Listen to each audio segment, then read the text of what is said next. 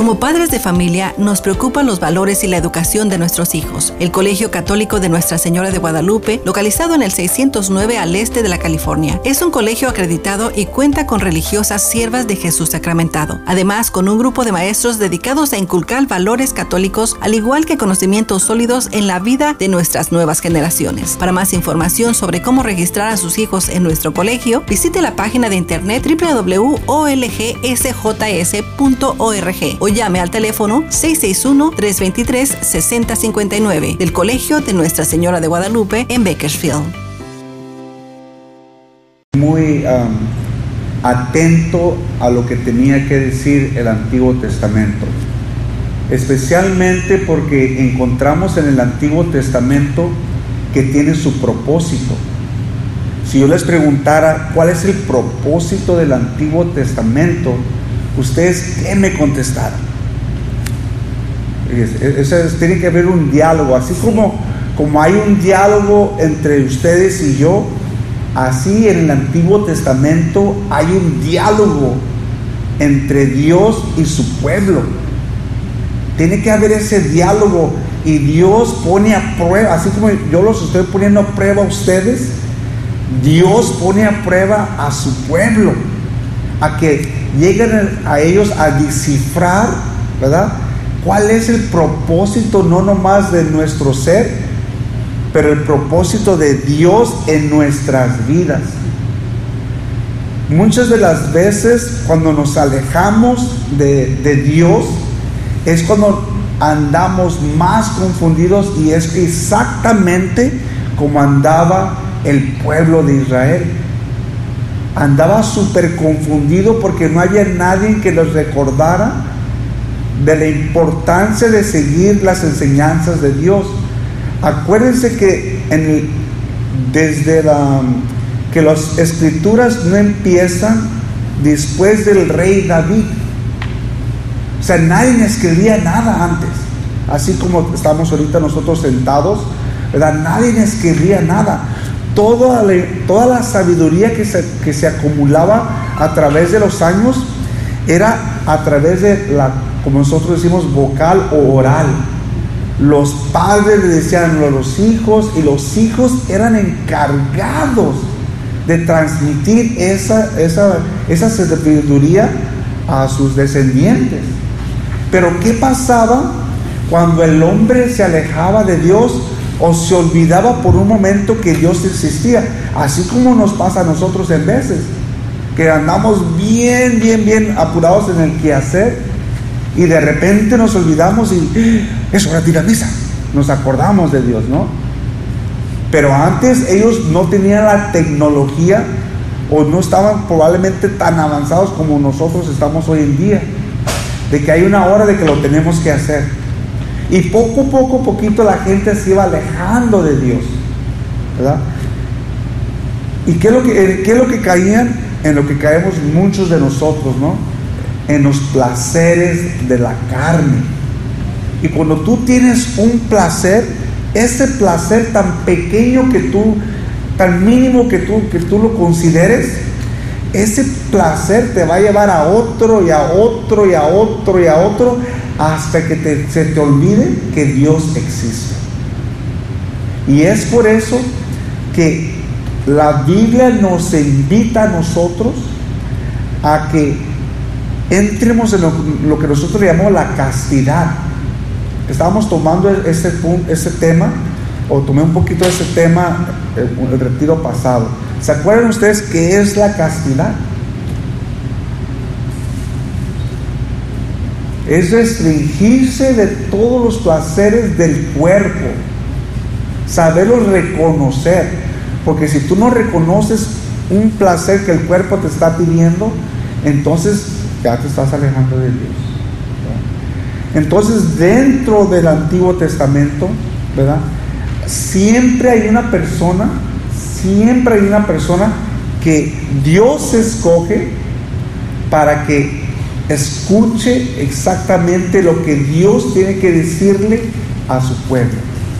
Y claro que ahí encontramos a personas como Abraham, el padre de nuestra fe, encontramos a Moisés, ¿verdad?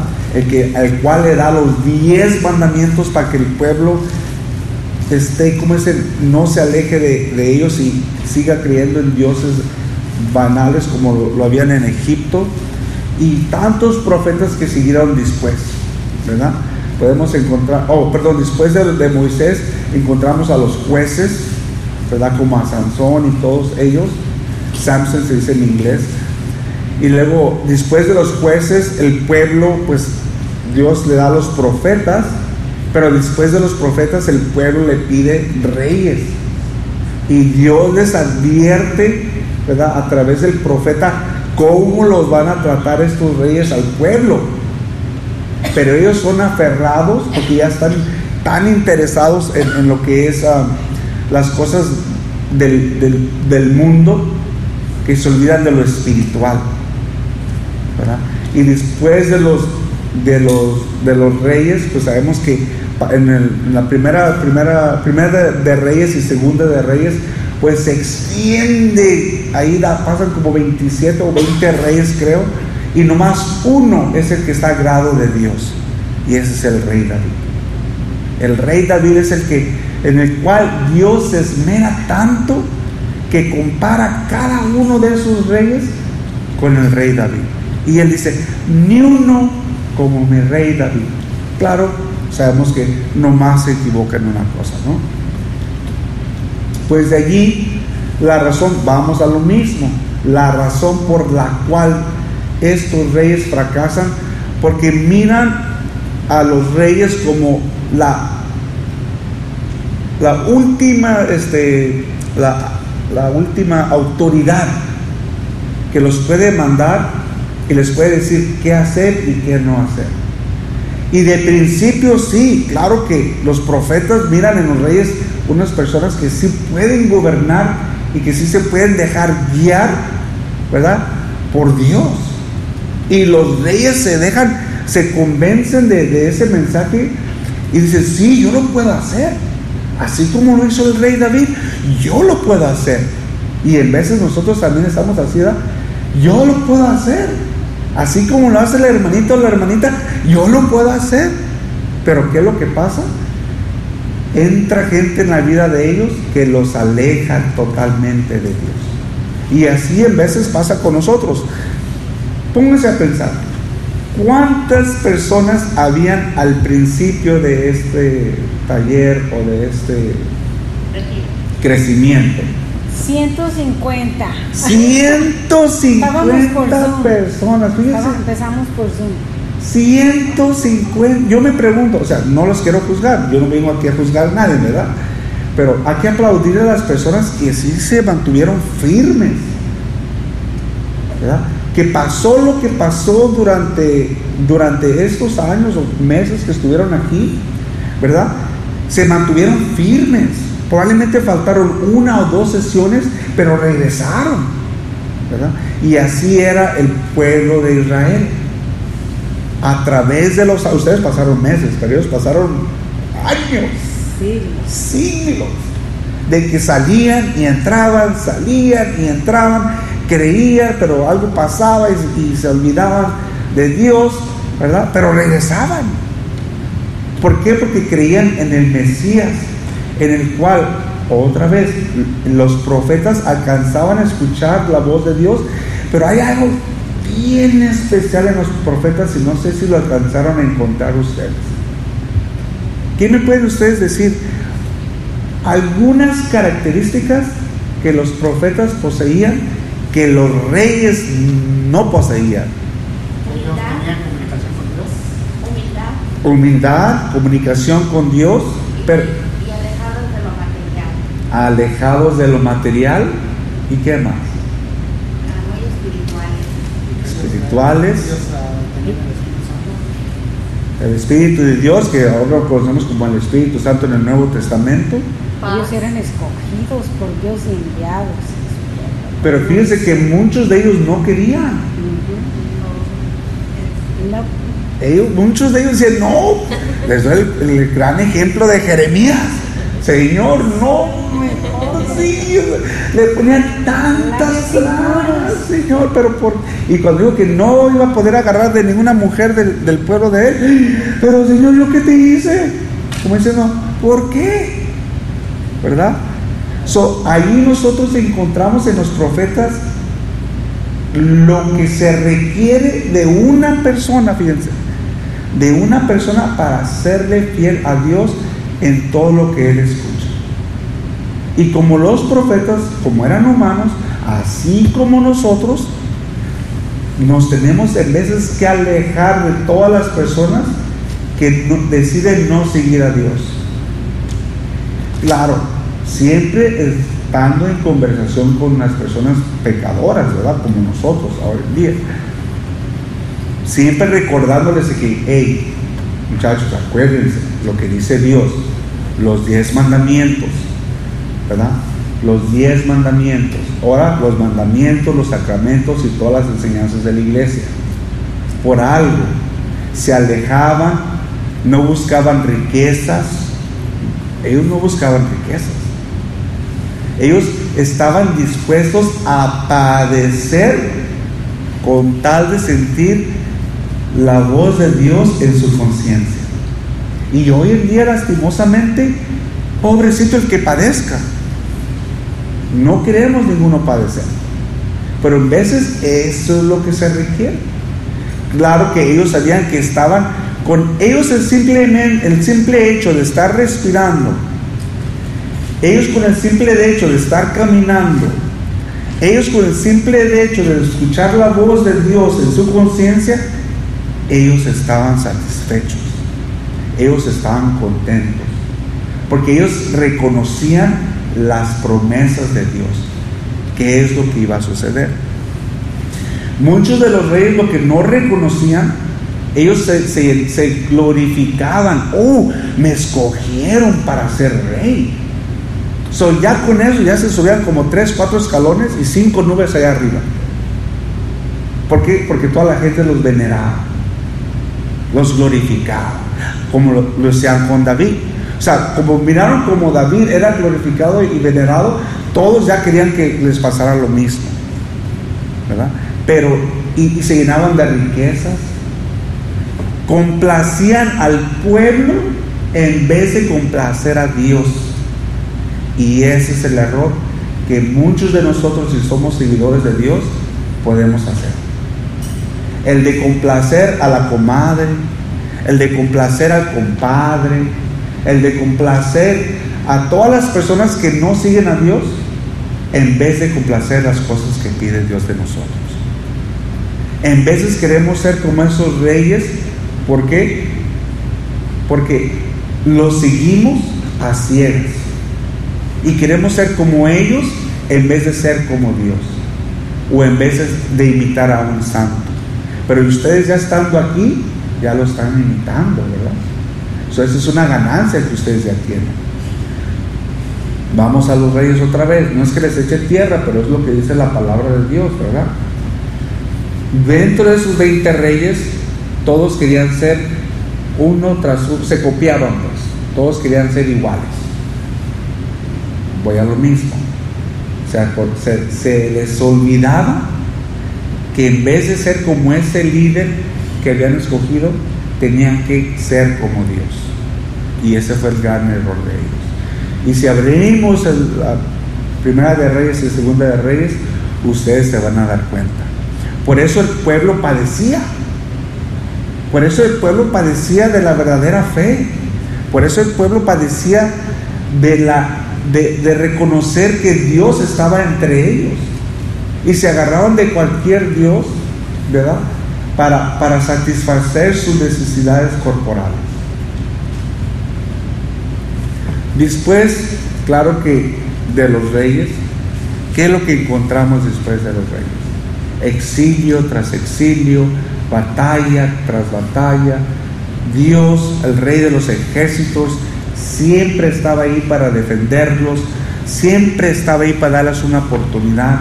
Por eso hoy reconocemos que nuestro Dios no nos abandona, nunca nos va a abandonar. Si es un Dios misericordioso que se apiada de nosotros, pase lo que pase.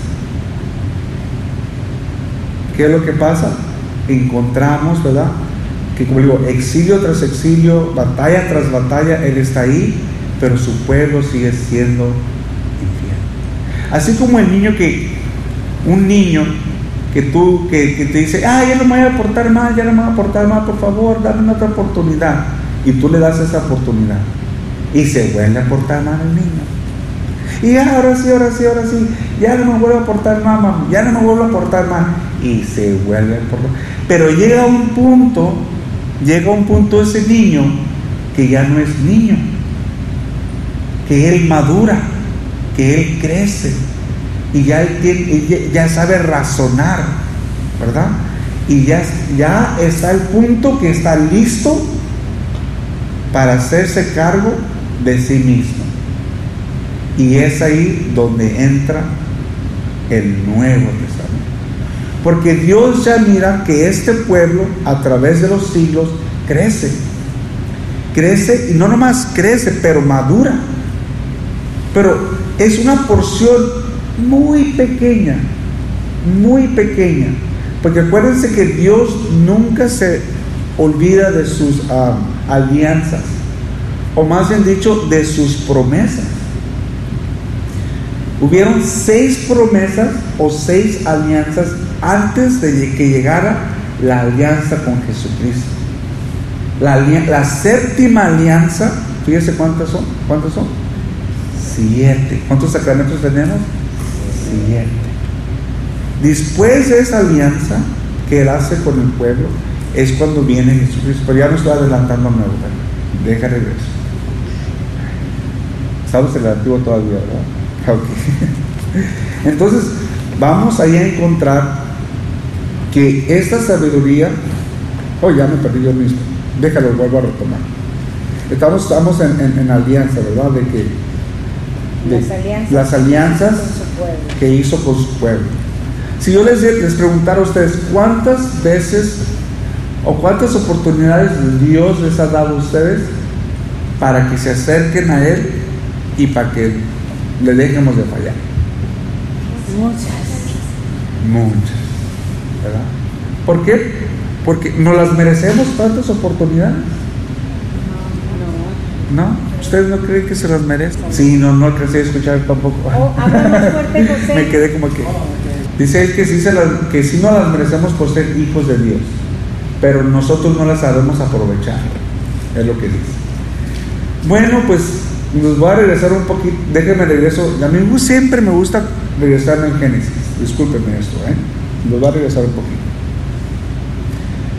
Cuando Dios crea a Adán y a Eva, ¿acaso Adán y Eva sabían de las consecuencias del, de la desobediencia? No. Eran, eran como niños, ¿verdad? Cuidado. O sea, ellos confiaban en Dios. Tampoco alcanzamos a, descifrar en Adán y en Eva cuántas oportunidades Dios les dio hasta que dijo, ahora sí, ya ahora sí. Nomás encontramos una.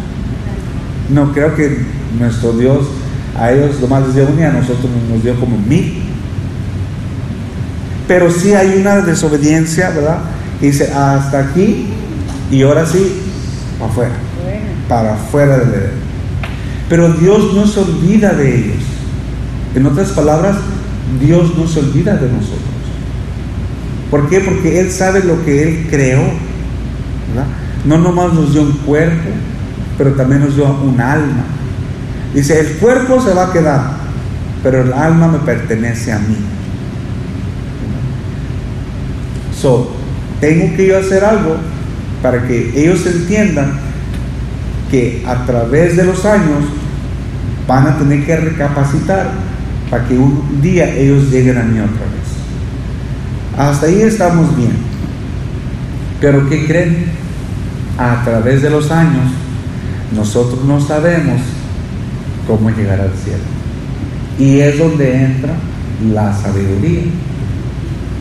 Es donde entra que poco, que siglo tras siglo, tras siglo, tras siglo, se acumula esa sabiduría. Esta sí, esta no, esta sí y esta no. Hasta que, como digo, los Mesías, mucha gente hablaba del Mesías. Es como hoy en día nosotros muchas de las veces hablamos de nuestro Señor Jesucristo y de un cielo. Pero si yo les preguntara, ¿ustedes en realidad creen que el cielo existe? Sí. Y, y si yo les preguntara, ¿alguna vez ustedes han, visto, han visto ese cielo?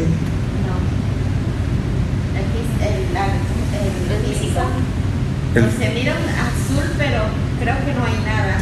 Ah. ¿Y el espiritual? No, no mirarlo, pero, no experimentarlo. ¿Experimentarlo lo han experimentado ustedes? ¿En dónde lo han experimentado? Disculpe que les haga esta pregunta, pero es necesaria. En misa, En misa, cuando están frente, cuando están cerca del altar, o enfrente, cerca del altar. ¿Algún, ¿Alguien más le gustaría compartir? En un retiro también. En un retiro, ella lo experimentó en un retiro. Ah, Puede ser que Dios nos da probaditas. Probaditas. Como dijo, como dijo San Pablo en su lo que, lo que él experimentó y habla del tercer cielo.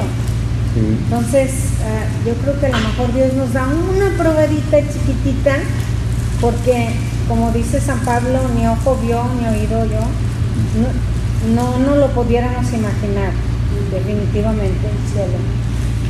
Pero Jesús nos habla de Él y es verdadero y también Él nos deja experimentarlo en una mínima, medida, yo creo. Y yo también creo que sí, porque nosotros, nuestro ser, ¿verdad?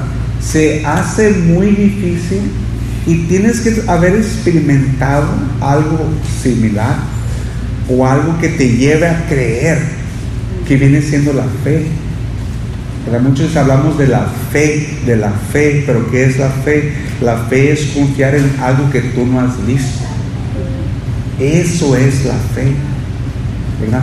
Entonces, estas personas que llegaron a alcanzar a ver o sentir, o, porque fíjese, una persona que en realidad no está fuerte en lo que cree, no habla de ello, se queda muda. Dice, "Mm, no sé si decirlo, ¿y qué tal si piensa que estoy acá arriba, me falta una canica? Juan Pablo, ¿puedo decir algo? Me, me hizo acordarme, no sé muchachas si les había comentado esto, pero me hizo acordarme, Juan Pablo, de, de una amiguita que tuve que padeció cáncer, Rafaela. Ella murió de cáncer. Ella tenía mucho miedo a la muerte, como cualquiera de nosotros lo puede tener. Ella tenía niños chiquitos y ella decía, no me quiero morir y no me quiero morir, eh, porque qué va a ser de mis niños. Y cuando ella ya estaba cerca de su muerte, ella tenía unos dolores terribles. Ella perdía el conocimiento de tan fuerte que tenía sus dolores, ella tenía el cáncer en los huesos. Entonces me acuerdo que se desmayaba, prácticamente se desmayaba y ella ya no, ya era, ya el medicamento, la morfina ya no, ya no le hacía, casi no le hacía. Entonces un día que fui a verla me dijo, oye Lupita, me está pasando algo bien raro, a ver si me dices tú qué es. Y dice, fíjate que cuando en la noche cuando me voy a mi cuarto y estoy despierta, ¿eh? Me decía, estoy despierta, ¿eh? Esto me pasa despierta. ¿Verdad, hija, que estoy despierta cuando te he dicho? Y la hija decía, sí, sí, mamá. Dice, me voy a mi cuarto y de repente empiezo a sentir, se me quita el dolor, ya no siento nada de dolor, todo es paz. Alrededor de mí hay puras flores que huelen bien bonito. Y ya no tengo dolor, decía ella. Entonces le digo yo, mira, Rafaelita, y después de sentir eso, ¿todavía te da miedo morirte? Y me dijo, ya no, ya no, porque si eso es el cielo, no me daría miedo morirme, al contrario, así me dijo ella. Entonces sí, yo creo que Dios le dejaba, le dejó probar, como mira, esto es el cielo. Y es, es en una- pequeña medida, ¿se imaginan lo que será, de verdad? Estar en la presencia de Dios.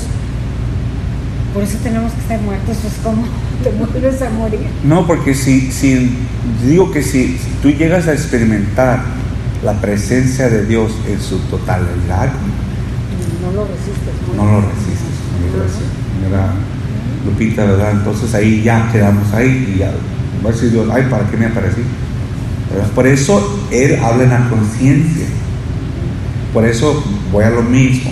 Abraham, ¿verdad? El padre de la fe, Moisés, ¿verdad? Eh, los, los profetas alcanzaban a escuchar ese mensaje de Dios de que iba a venir alguien a salvarlos a ellos, de que venía una salvación, que venía el Mesías. Y dentro de los libros, ¿verdad? De los, de los ah, profetas, describe bien exactamente a Jesucristo. Jesucristo está escondido, en- bueno, pues está escondido entre los libros de los profetas.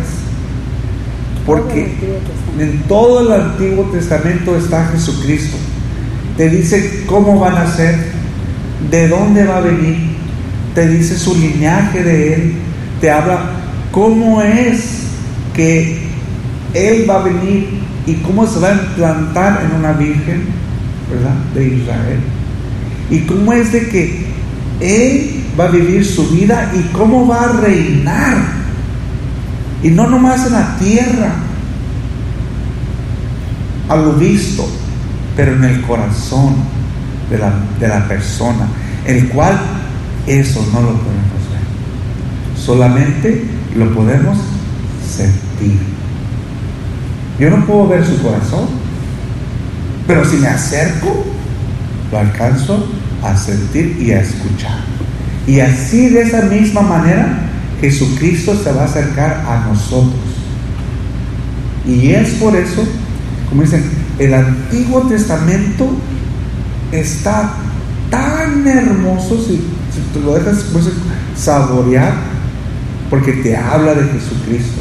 Que en los momentos más difíciles que tú estás pasando, si tú vives una dificultad, deja que Jesucristo te hable en tu conciencia, en tu corazón, para que vuelvas a, a tener esa esperanza de volverlo a ver. Digo, Moisés lo experimentó, los profetas, y aún así después, ya me estoy adelantando, los discípulos de Jesús alcanzan a mirar esa nube, esa nube, y la acabamos de leer también en, en la Biblia, ¿no? En, en- perdón, en, la- en el sábado, ¿verdad? Como esa nube, como el, Jesucristo les demuestra, miren, si ustedes me siguen, aquí van a estar con los padres de la fe, con los que sí le fueron fieles a mi Padre.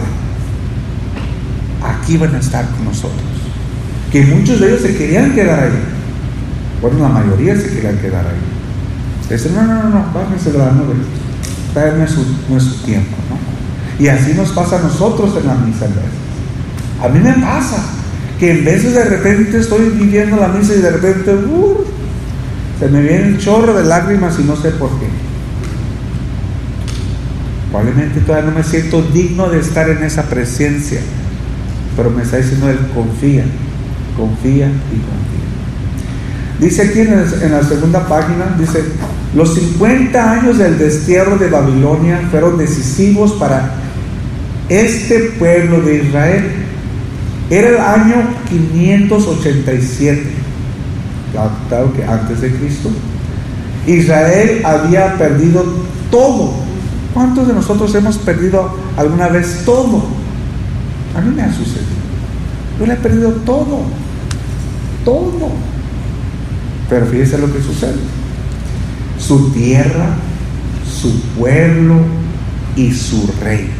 lo cual ellos más decirlo, aclamaban o pedían. Porque acuérdense, Moisés nos va a llevar a la tierra prometida. ¿Verdad? Dios nos da nuestro rey. Salomón nos dio un templo para adorar a Dios. Eso es lo que ellos querían más. Se, se fijaron en las cosas físicas en vez de lo espiritual. ¿Perdería también su fe en Dios? Una pregunta. Ciro, rey de los persas, en el 538 da la libertad a los judíos y vuelve a Palestina. La comunidad purificada por el sufrimiento del desierto, fíjese, purificada por el sufrimiento del desierto. Por eso la otra vez estábamos diciendo, el sufrimiento es algo para que te purifiques, como lo dijo Padre Gustavo, ¿no?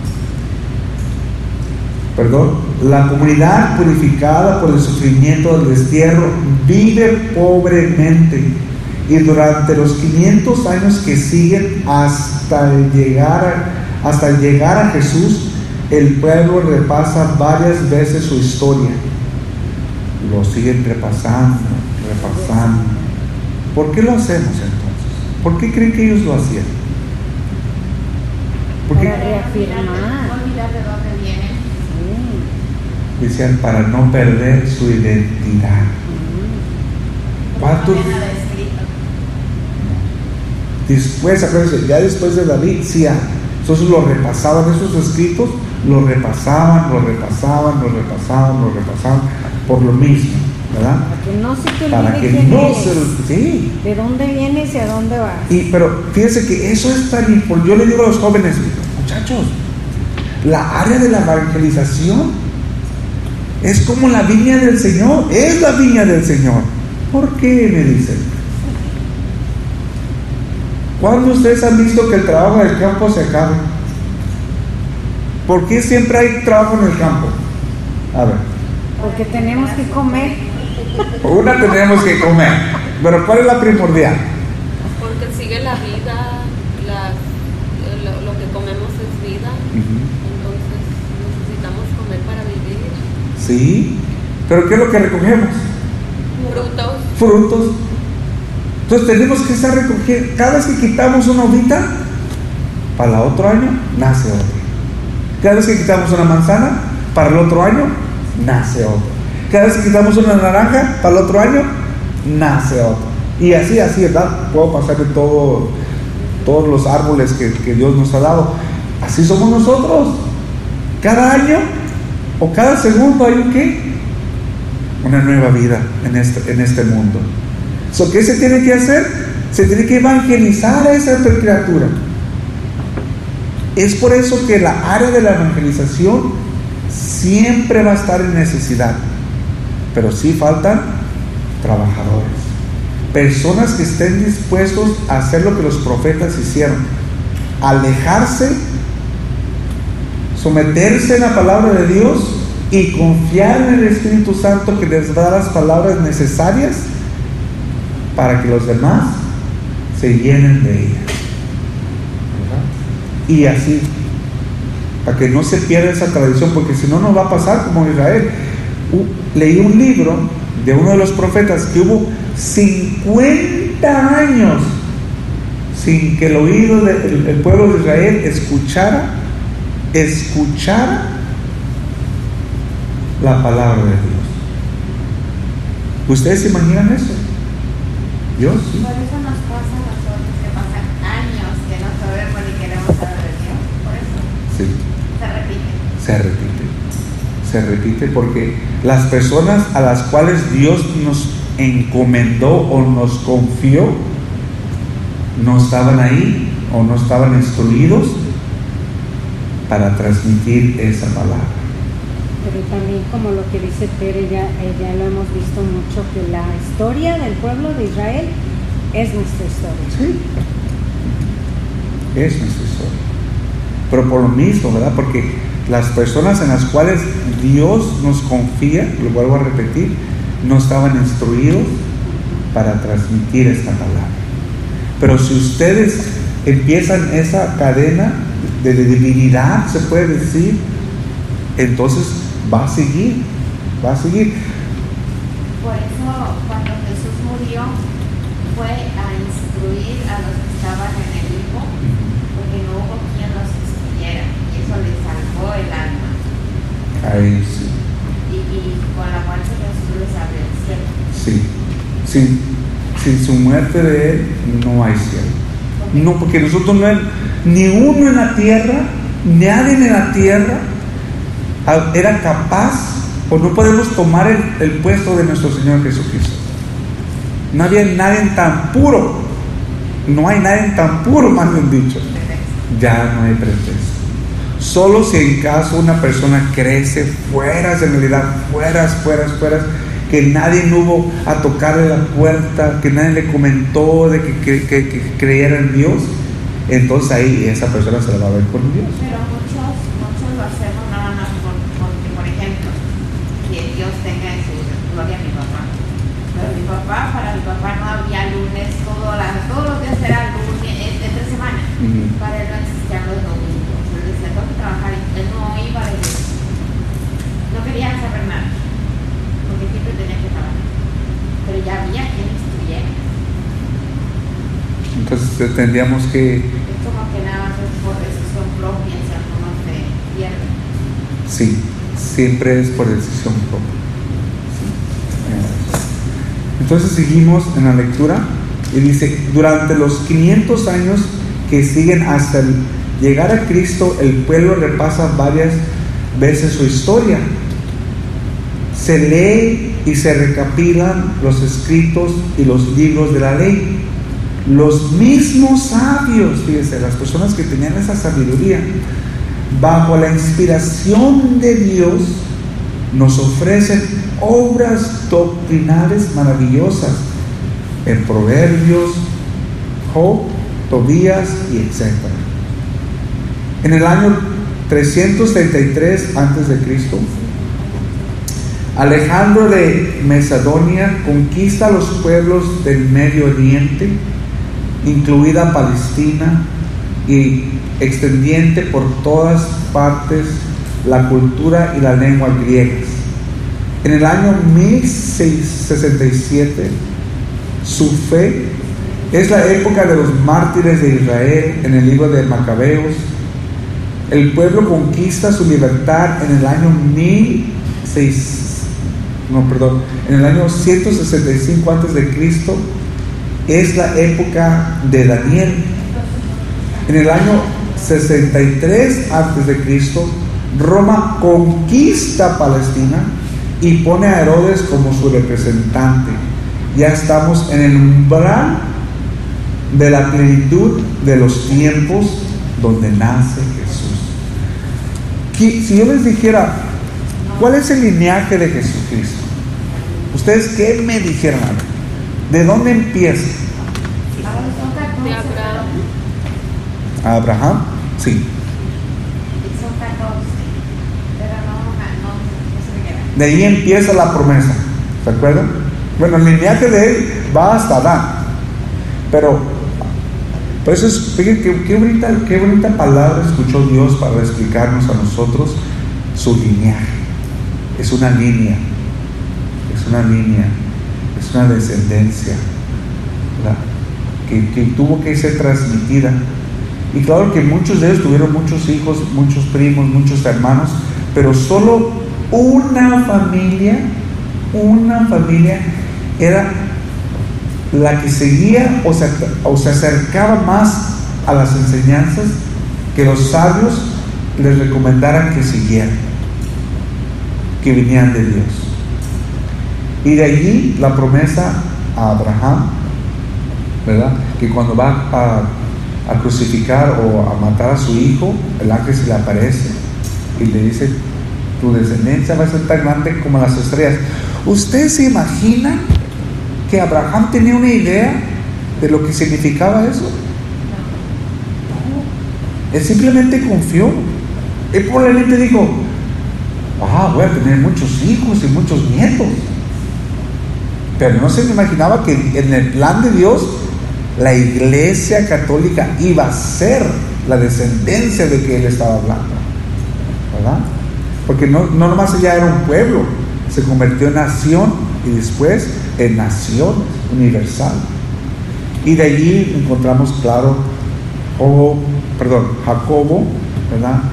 Israel, y de ahí pues nos vamos a, la, a la alianza que hace con el rey David, ¿verdad? Que dice que de allí va a venir su descendiente, el rey, el Mesías, y de ahí se sigue el lineaje hasta llegar a José, a San José, esposo de María, la Virgen.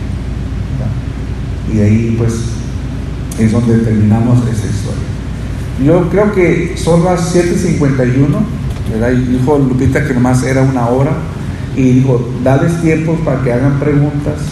Si ustedes tienen alguna pregunta, no prometo contestársela, la verdad.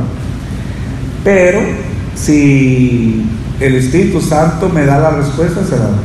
Si no, pues la apunto y después se las va a ir.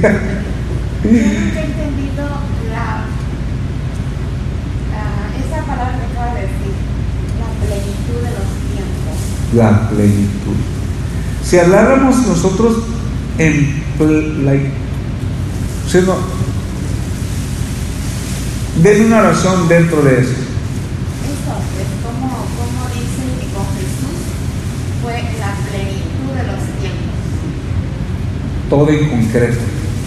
Miren, vamos a suponer, el tiempo lo vamos a dividir de este cuarto hasta este cuarto hasta donde, está, donde termina la, la, la barra, ¿verdad? Y después de ahí hasta el cielo. En el tiempo de Dios, todo está sucediendo al mismo tiempo. Eso es En el tiempo de Dios, todo, todo, todo, todo esto que está sucediendo sucede al instante. Pero sigue pasando así para Dios. Sí. O sea, todo está, o sea, no hay, no hay presente, no hay futuro, no hay pasado. Todo sucede. ¿Por qué? Porque Dios alcanza a abarcar todo al instante. Eso es en la plenitud de los tiempos. Todo en plenitud, nada afuera, nada que, quede excluido, todo al mismo tiempo. Plenitud, pleno, todo en plena, plenamente, como se dijera, plenamente en la plenitud de los tiempos. Todo sucede. A Dios nada se le escapa. Nada. Una señora estaba yo hablando de Dios y me dice que ya no va a la iglesia casi. Porque su mamá era muy, muy, muy exageradamente católica. Y no la dejaba ponerse el escrito, no la dejaba. Nada, puro y puro Dios, Dios. Tenía asustada con Dios. Entonces dice que cuando ella se quería portar mal, se escondía abajo de, de su casa para que Dios no la mirara. y me da mucha risa porque digo, pero para Dios no hay techos, no hay nada, no hay paredes, nos mira de todos modos. Sí. Pero fíjese que eh, de la misma manera Dios nos trata a nosotros. Este Dios no forza a Israel, a su pueblo, a que volteen hacia Él. Y eso es algo que tenemos que entender nosotros como padres. Claro que nosotros queremos que nuestros hijos sean ejemplares de nuestra sociedad. Los queremos guiar por el buen camino. Pero yo siempre le digo a las personas, no sean como otros padres. No sean como su compadre. No, no, acuérdense lo que les dije. Agarren el ejemplo de Dios y de esa misma manera nosotros podemos educar a nuestros hijos. ¿Qué es lo que Dios nos da? Nos da reglas, nos dice qué es lo que tenemos que hacer, qué es lo que no tenemos que hacer. En veces nos habla a través de otras personas, ¿verdad? O usualmente el Antiguo Testamento nos habla a través de otras personas pero siempre nos da la libre voluntad de decidir si seguirlo o no seguirlo. Entonces llega el tiempo donde el ser humano tiene que tomar sus decisiones. Y el ser humano tiene que decidir si lo sigue o no lo sigue. Nuestro trabajo es ese. Es de recordarles, mira amigo, que, que nunca le falte el consejo al hijo, porque eso nunca, Dios nunca nos deja de dar consejos a través de la Biblia. Pero va a llegar el momento donde la conciencia despierta. La conciencia del ser humano despierta y cuando la, la conciencia del ser humano, si no tiene un buen consejo, se pierde como en el océano, sin brújula. Pero si esa conciencia tiene el buen, tuvo el buen consejo a través de 20, 25 años, ¿qué creen? Cuando esa conciencia despierte, vas a ver a dónde ir. Porque se van a acordar, me acuerdo que mi abuelita, me acuerdo que mi mamá, me acuerdo que mis tías me dijeron, y tengo que ir, tengo que ir a hacer las paces con Dios. Y es ahí donde, donde sucede o pasa la conversión del ser humano. No sé si contesté la pregunta, pero me fui muy, bien. No. Otra Ahora pregunta. entiendo por qué mi hija dice, ese maestro explica tan bonito. Ya lo. Jessica. Que me dijo, amo a ese maestro. Oh, la voy a apreciar más. Exagerada. De verdad, y mira, si lo explica. ¿Ya viste por qué? Apasionada. Es que Dios me enseñó a ser apasionado. No, es, es, iba a decir, ya sé por qué Dios me dio oportunidad Sí, para hacer eso. yo creo que sí, porque antes me la escondía como Jonás. Y me dio una probadita de. Una probadita nomás. Y gracias a Dios estoy aquí. Y gracias a sus oraciones, porque eh, yo estaba en el hospital y no me sentía solo. Yo estaba en el hospital y no tenía miedo. Y yo estaba en el hospital y estaba dispuesto a aceptar la voluntad de Dios. Y los doctores y las enfermeras se quedaban anolados, así como, y me llegaron a preguntar, oye muchacho, pero, pues tú quién eres? ¿Quién eres tú? Y yo me quedé como que, simplemente dije, yo en mis palabras, soy un servidor de Dios. ¿Por qué? Porque nunca hemos mirado tanta persona que visita a una persona, a un enfermo, más dicho, y que vengan hermanas religiosas a cantarle a un enfermo o que vengan sacerdotes a hacerle oración a un enfermo, de la manera que te lo pudieron hacer a ti. Y yo pues simplemente pues se me llenaban los ojos de lágrimas y simplemente me tocaba agradecer a Dios. Yo creo que nunca voy a cansar de, de agradecerle a la comunidad de Nuestra Señora, más bien pagarle a, a ustedes, ¿verdad? Por todo lo que hicieron por mí, por mi familia. Pero yo sé que, que- que Dios ya lo tiene apuntado. Ya tienen crédito ustedes con Dios. Y, y fíjense que si es así, como, y si es así como dice la señora Lupita, no que la cuestione, pero en su momento hubo una persona que sufrió por mí, para que yo estuviera donde yo estoy. Una persona que padeció por mí, para que yo tuviera la fe que hoy en día yo tengo. eso es una cadena.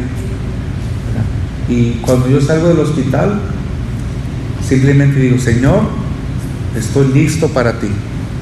En donde me mandes, ahí voy a estar. Y pues es lo único que puedo hacer, ¿verdad? Responderle a Dios de la misma manera que Él me, que él me, me respondió. Y, y eso es todo. Claro que nunca voy a poder repagar todo lo que, lo que he recibido. Nunca, nunca. Pero pues lo poquito que pueda hacer de hoy en adelante, pues lo voy a tratar de hacer. Pero no, Mi- Mire, yo les voy a contar esta pequeña historia que sí la oración tiene poder. A través de sus oraciones, yo recibí personas en el hospital que me iban, y si usted no fue directamente al hospital, ¿verdad? Pero hubo personas que iban y me decían, perdón, no se preocupe, usted no se preocupe, usted se va a sanar. Y yo me quedaba pues con tanta, o sea, tanta seguridad me lo decía. Una, una familia de aquí de la parroquia de San José, que el Señor recibió un trasplante de riñones y un trasplante de corazón al mismo tiempo. Y esa persona, esa familia, esas parejas, más bien dicho, iba y me visitaba a diario. Y ellos sabían en el momento que yo ya iba a entrar en coma, ellos sabían en el momento que ya era mi tiempo para que me transfirieran a otro hospital. ¿Por qué? Porque ellos ya habían pasado por lo mismo. Dice ella que su esposo se murió tres veces en el hospital y tres veces lo, lo resucitaron. Entonces cuando ella me contaba esas cosas, me decía, y tú estás más joven que mi esposo. Yo cuando caigo en coma y conozco al, doctor que me trató para, para hacer mi trasplante de los pulmones, me dice, tú no te preocupes, tú, vas a, tú estás muy joven. Es más, ya estás en, en, la lista de los primeros donantes. Hay personas que se avientan hasta ocho meses yo no sé por qué tú estás en la primera línea, de los primeritos ya. Así. Es como si tuviera aquí una línea grande, grande, grande para agarrar comida y de repente, pues no, tú vente para el frente, tú vente, así como le hacen al padre, tú vente para el frente, padre, aquí está tu plato, así te lo tenemos listo. Pero estamos hablando de un trasplante de pulmones que hay una lista larguísima para que una persona lo reciba. Y cuando me da la noticia el, doctor que iba a recibir ese trasplante de pulmones, atiéndele qué es lo que me dijo. Tres veces me vino y me dice, fui a ver unos, unos pulmones, pero no me gustaron para ti. Como si fuera un carro. Así. Y yo, doctor, se está diciendo que me estoy muriendo porque me hubiera agarrado. La segunda llegó después de dos días, regresó. Fíjate que fuimos a ver unos pulmones, así, me los, ofrecieron, pero no me gustaron para ti. Ya estaban medio desgastadillos, dice.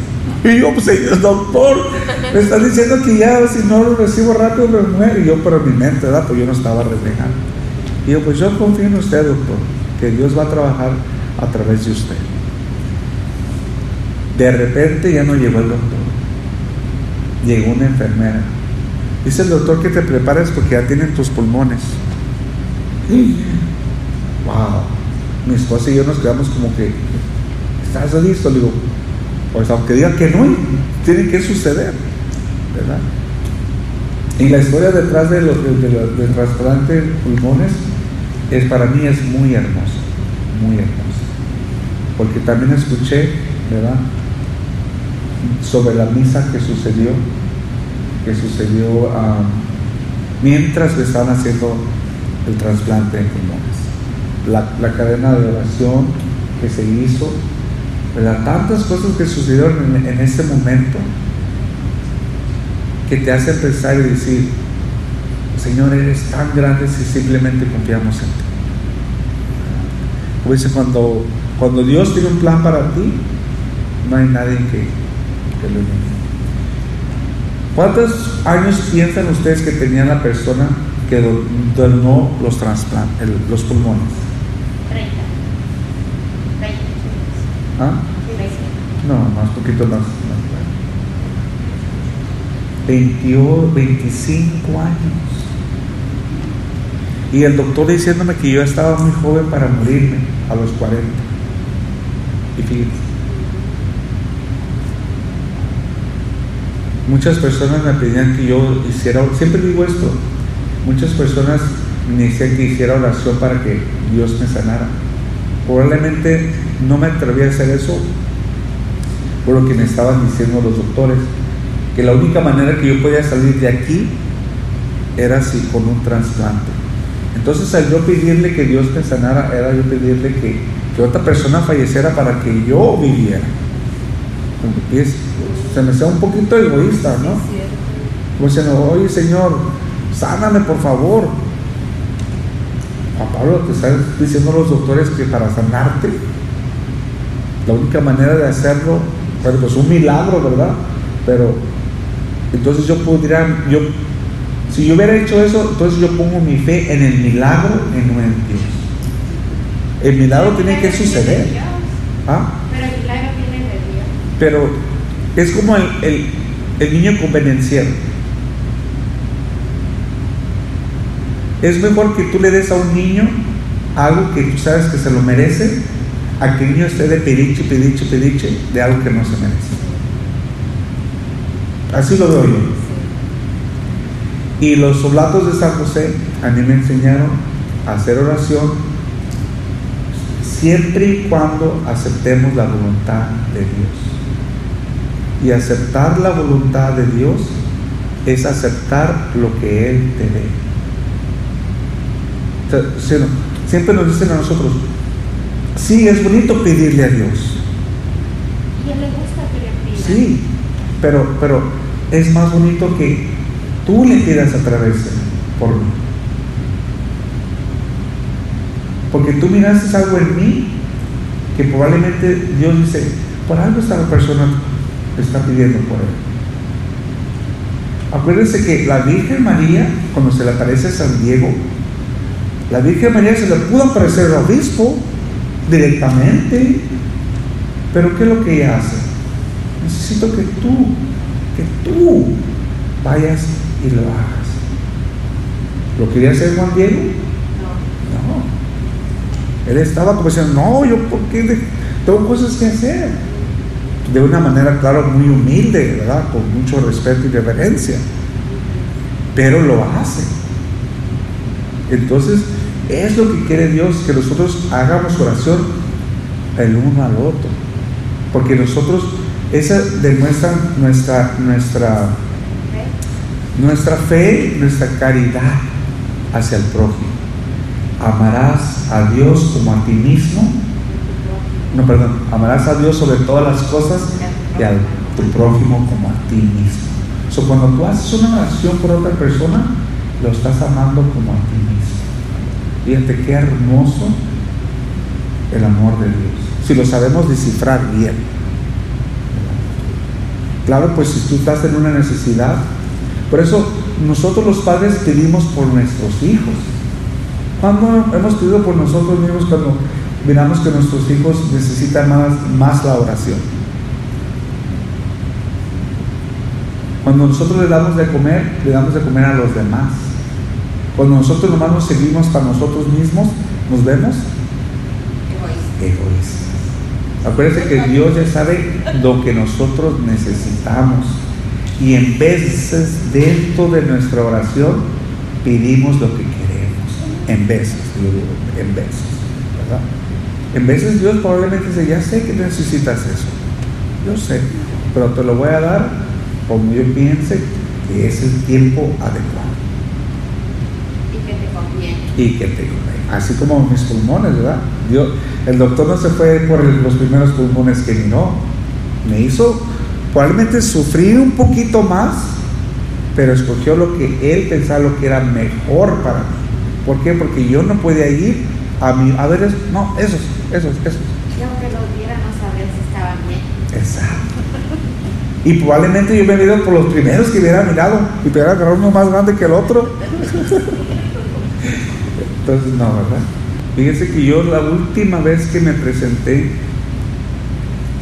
ante el altar, ya no podía yo con mis pulmones. Era creo que el mes de, de mayo. Tosí, eh, siempre la gente se pregunta, ¿y este joven por qué estaba tanto al baño, verdad? Siempre le pedía el baño, la llave a Lupita, porque ahí me, desahogaba mi, tos que yo tenía. Entonces, este, la última vez que, que yo fui, me acuerdo ir al baño,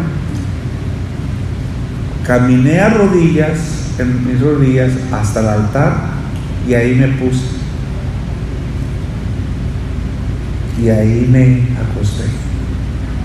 Dije, Señor, yo no sé, pero yo ya no puedo. Ya no puedo yo.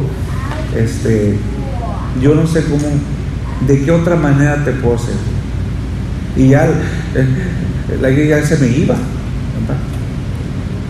Eso fue antes de, de entrar yo a una, cuando te quitan un pedacito, una biopsia.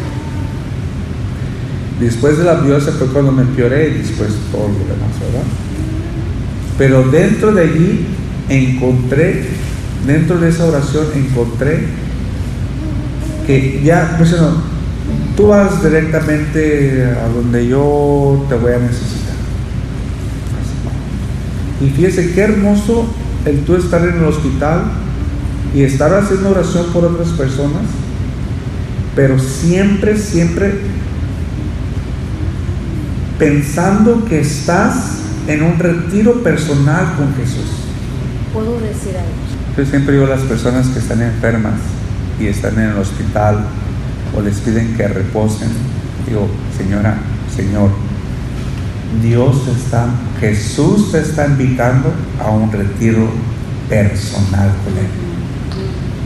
Es un, es un momento en el que tú entras, nadie te molesta, estás alejado de todos y simplemente enfócate en Jesús y habla con Él. O escúchalo.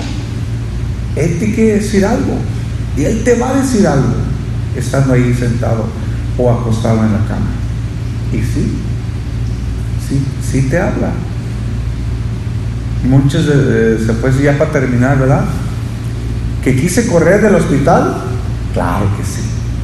Que cuestioné, probablemente dije yo, ¿el por qué? Claro que sí. Que lloré, claro que sí. Pero eso era, fue, parte de, fue parte de mi humanidad, el aceptar. ¿Dónde yo encontré consuelo? Primero, en los papas. Segundo, en los santos. Tercero, en los profetas. Cuarto, Jesucristo, su familia, lo que ellos padecieron. Entonces, como yo digo siempre, me, me quise comparar y no le llegaba ni a, los, ni a la puntita de la uña. Dije, no, me falta mucho, muchísimo. Pero la que me dio la fuerza, como diciendo, y no se quiso despegar de la cama, fue mi esposa. Y nunca le doy crédito a ella, pero sí, ella estuvo ahí sentada, hablaba con los doctores, yo ya no podía y ella hablaba y tomaba decisiones. Dije, yo le dije, ya no puedo hacer decisiones, tienes que tener un papel ya no puedo. Y ella se, se encargó de, de, todo el proceso que se, que se requiere sobre, cada que le dan como updates y qué, qué, um, qué procedimientos tienen que, que, tienen que hacer y todo eso. Entonces su trasplante no fue planeado, fue porque ya, sí. ya, sí, fue de emergencia o fue de... Sí. La cosa fue de que yo me enfermo porque yo, yo siempre me, me, hago, me, hacía y me sigo haciendo este, chequeos generales. Que cada año le piden los doctores que vayan. Y siempre salía bien de, de, mis, de mis, exámenes. Eh, la última vez que fui, este, me dijo el doctor, oye, es como que algo está pasando, ¿te agitas un poquito? Dije, sí, y especialmente cuando corro como unas dos millas. Oh, déjate, mando a, a, a unos rayos X. Pero nunca recibimos los rayos X. De repente recibo como un ataque de asma, salgo del. Me voy con el especialista y me dice que tengo fibrosis pulmonar. Me dio mucho miedo a mí, no sé si les he contado esto, pero me dio mucho miedo porque mi madre y dos de mis tías fallecieron de la misma enfermedad. Entonces, viendo cómo ellas padecieron de fibrosis, a mí me entró miedo. Porque dije, me van a poner en oxígeno, me van... y yo ya sabía, o sea, ya lo había mirado tres veces, de tres diferentes maneras. Una falleció después de tres años, otra falleció después de diez años, y una de mis tías falleció como a, los, a la semana de haberse detectado con fibrosis. Entonces a mí sí me, sí me dijeron, tu fibrosis pulmonar, si no te vas a un hospital ahorita, pues vas a morir muchacho. Entonces me entró mucho miedo y me entró el porqué. Después de, de ser detectado, me detectaron en abril, mayo, junio, julio, agosto y había salido yo del hospital con pulmones negros. Gloria a Dios por eso. Y yo tenía un anhelo, fíjense Lupita, ya, ya con eso termino. No, está bien, está bien. Yo tenía un anhelo de, de, de comer con, con el obispo. Y yo decía, antes de hacerme la biopsia, me dije al doctor, pues ese día que me quieres hacer la biopsia, tenemos un lonche nosotros los catequistas con, con el obispo y yo quiero ir. No lo podíamos posponer. Me dice, no, no, no, no, no, no. ¿Quieres ir a comer con el obispo? ¿Quieres fallecer ahí en la mesa con el obispo? Dije, no, pues tan seria es la cosa. Dije, sí. Entonces, por eso decimos nosotros, los tiempos de Dios Son perfectos. son perfectos. As parents, you are concerned with the values and education of your children. The Catholic School of Our Lady of Guadalupe, located at 609 East of California Avenue, is an accredited school and has religious sisters, servants of the Blessed Sacrament. In addition, we have a group of teachers dedicated to instilling Catholic values, as well as solid knowledge in the lives of the new generations. For more information on how to register your children in our school, visit the website www.olgsjs.org or call 661 323 6059 of the School of Our Lady of Guadalupe in Bakersfield.